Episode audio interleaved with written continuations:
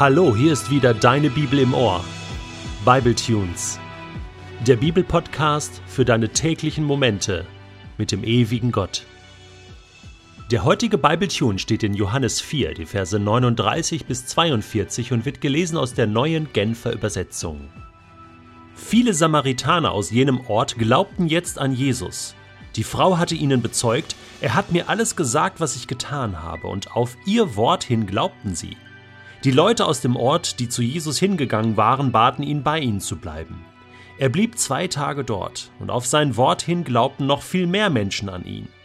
Wir glauben jetzt nicht mehr nur aufgrund von dem, was du uns erzählt hast, erklärten sie der Frau. Wir haben ihn jetzt mit eigenen Ohren gehört und wissen, dass er wirklich der Retter der Welt ist.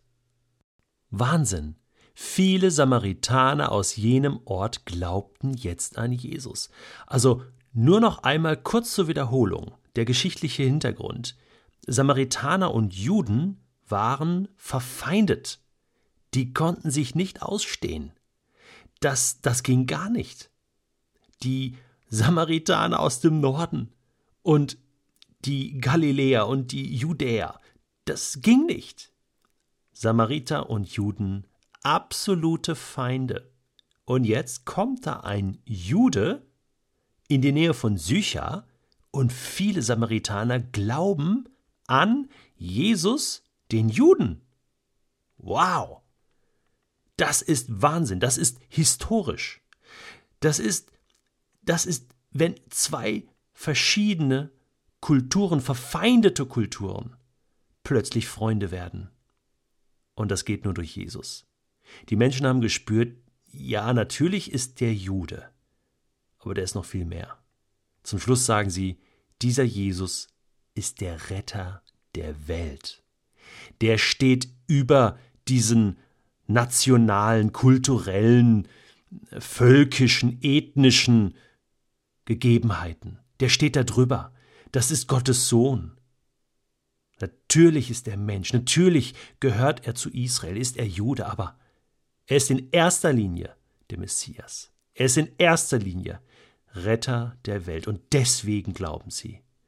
Und das macht aus Samaritaner und, und Juden wieder eins. Und dafür war Jesus gekommen. Alle Menschen zu erreichen, die Völker zu verbinden. Und mit dieser Frau hatte er ja angefangen. Er ist ja nicht zum Bürgermeister gegangen und hat den von Gott überzeugt, sondern mit dieser einfachen Frau, deren Leben eigentlich ziemlich am Ende war. Er hat mir alles gesagt, was ich getan habe. Und sie vertraute Jesus, weil sie gespürt hat, er nimmt mich ernst. Er will mir helfen, er lehnt mich nicht ab. Gott lehnt mich nicht ab für das, was ich getan habe. Ich darf nochmal neu anfangen. Ich darf weiterleben, weitermachen, und zwar jetzt mit Gott, mit der Hilfe Gottes.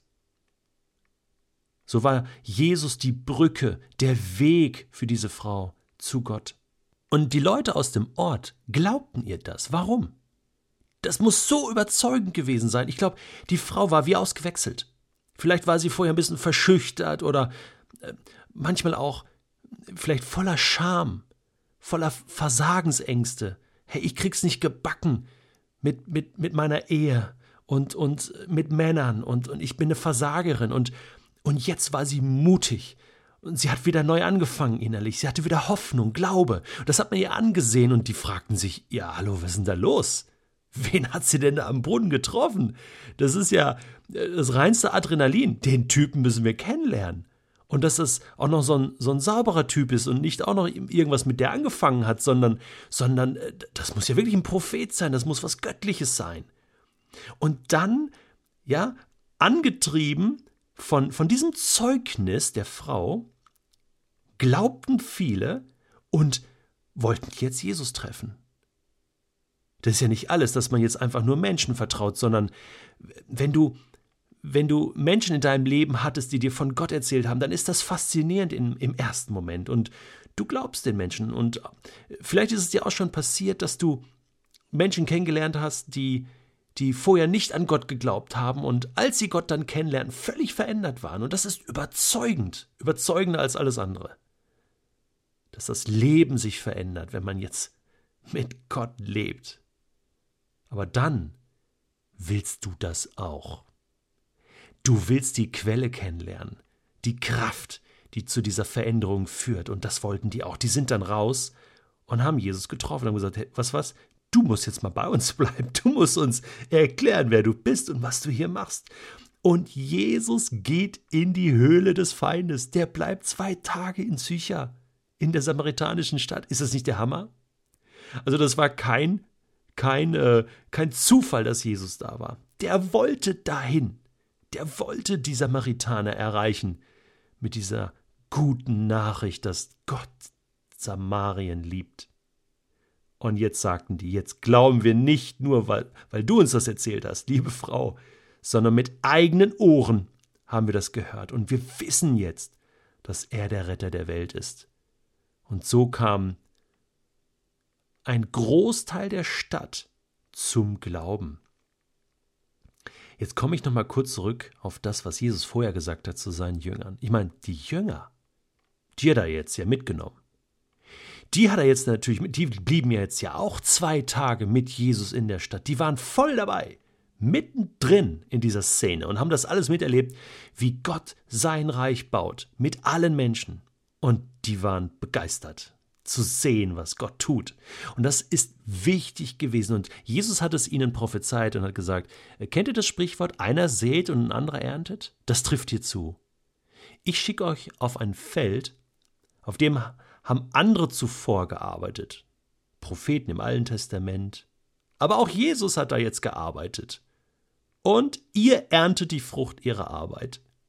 Wer kümmert sich denn später um die Menschen, die da zum Glauben gekommen waren? Wer erlebt denn später in, in der Apostelgeschichte, Kapitel 8, dass, dass große Teile von Samarien zum Glauben kommen, weil der Same schon ausgesät war durch Jesus. Durch Jesus hier war der Same schon ausgesät. Und die frühe Gemeinde in Jerusalem, Philippus, der dann später in der Apostelgeschichte durch Samarien wandert, Paulus, sie dürfen ernten. Sie dürfen einfach ernten. Und so gehört das alles zusammen. Gott bereitet Dinge vor. Gott macht die Türen auf.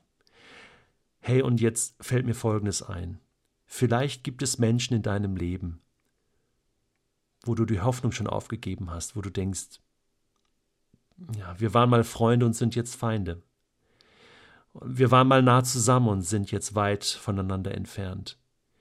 Menschen, die mal offen waren und jetzt sind sie absolut zu. Ich bitte dich, gib nicht auf. Bete weiter. Jesus kann diese Menschen erreichen. Andere Menschen können diese Menschen erreichen. Vielleicht nicht du, aber du kannst dafür beten, dass das passiert. Bete weiter, hoffe weiter, gib nicht auf. Ein anderer sät.